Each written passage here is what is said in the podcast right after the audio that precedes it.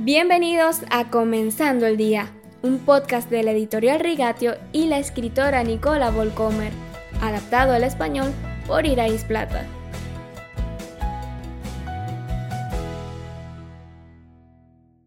Feliz inicio de semana, queridos oyentes.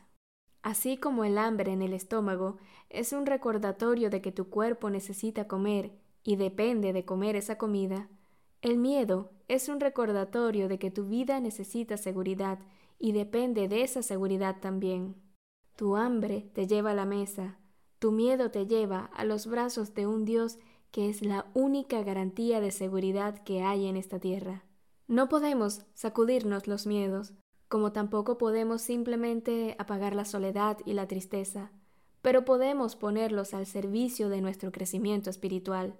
Cuando una punzada de desesperación atraviesa el corazón, podemos verlo como una invitación a la presencia de Dios, como el estómago hambriento que se precipita hacia la mesa ricamente puesta para ser satisfecho. Así es como podemos dejar que nuestros miedos trabajen por nosotros, produciendo en nosotros la santificación de una dependencia más profunda de Dios, una sensación de alivio cada vez que buscamos su cercanía. Transformamos nuestra soledad en la conciencia de su anhelo por nosotros.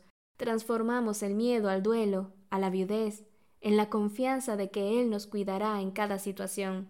Transformamos el miedo al fracaso y la vergüenza en una determinación de encontrar la realización y el significado de la vida solo en Él, no en las cosas que logramos y con las que queremos impresionar a otras personas.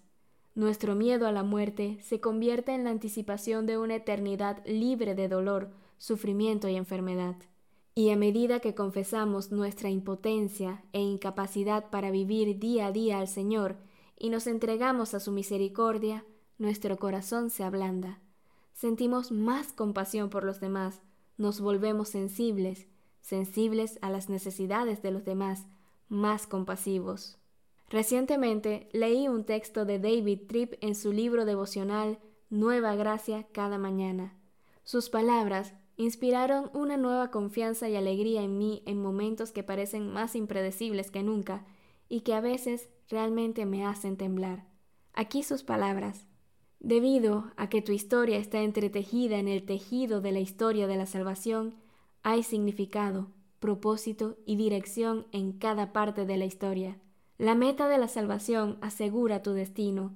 La gracia futura de la eternidad te asegura toda la gracia que necesitas mientras tanto.